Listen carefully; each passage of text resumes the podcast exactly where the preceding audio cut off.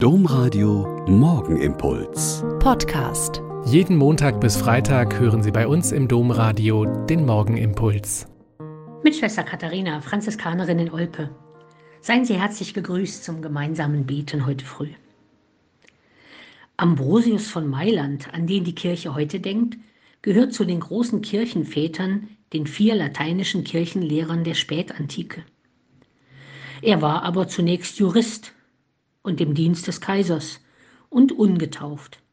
Als Politiker und Statthalter des Kaisers war er sehr geachtet, weil er Gerechtigkeit und Milde walten ließ und auf Ausgleich bedacht war.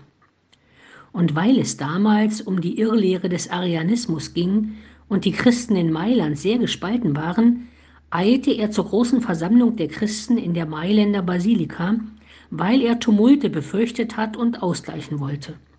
Aber die Christen waren in der Basilika versammelt, um den neuen Bischof zu wählen. Und dann fiel die Wahl auf Ambrosius. Ihm nämlich hat man zugetraut, in den Richtungsstreitigkeiten der damaligen Kirche zu vermitteln. Ambrosius aber sah sich in keiner Weise auf ein solches Amt vorbereitet. Er befand sich als Katechumene noch in der Vorbereitung auf die Taufe. Er musste ohnehin erst seinen Dienstherrn fragen. Schließlich befand er sich ja in kaiserlichem Dienst, den er nicht ohne Rücksprache quittieren konnte. Erst auf kaiserliche Intervention hin nahm Ambrosius das angetragene Amt an. Innerhalb einer Woche empfing er die Sakramente der Taufe und der Weihe zum Diakon und zum Priester, so dass seiner Bischofsweihe nichts mehr im Weg stand.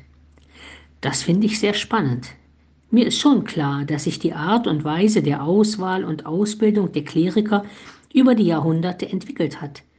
Aber an Ambrosius sieht man sehr deutlich, dass es ja auch heute vielleicht wieder anders gehen könnte. Spannend.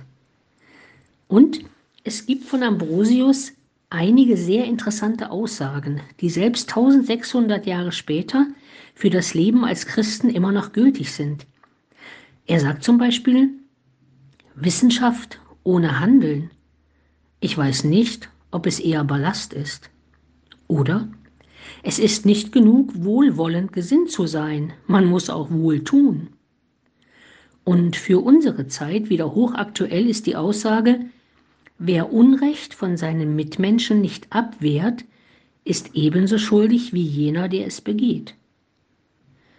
Da haben wir aber echt zu tun. Das könnte Programm sein für mehr als eine Adventszeit. Der Morgenimpuls mit Schwester Katharina, Franziskanerin aus Olpe, jeden Montag bis Freitag um kurz nach sechs im Domradio. Weitere Infos auch zu anderen Podcasts auf domradio.de.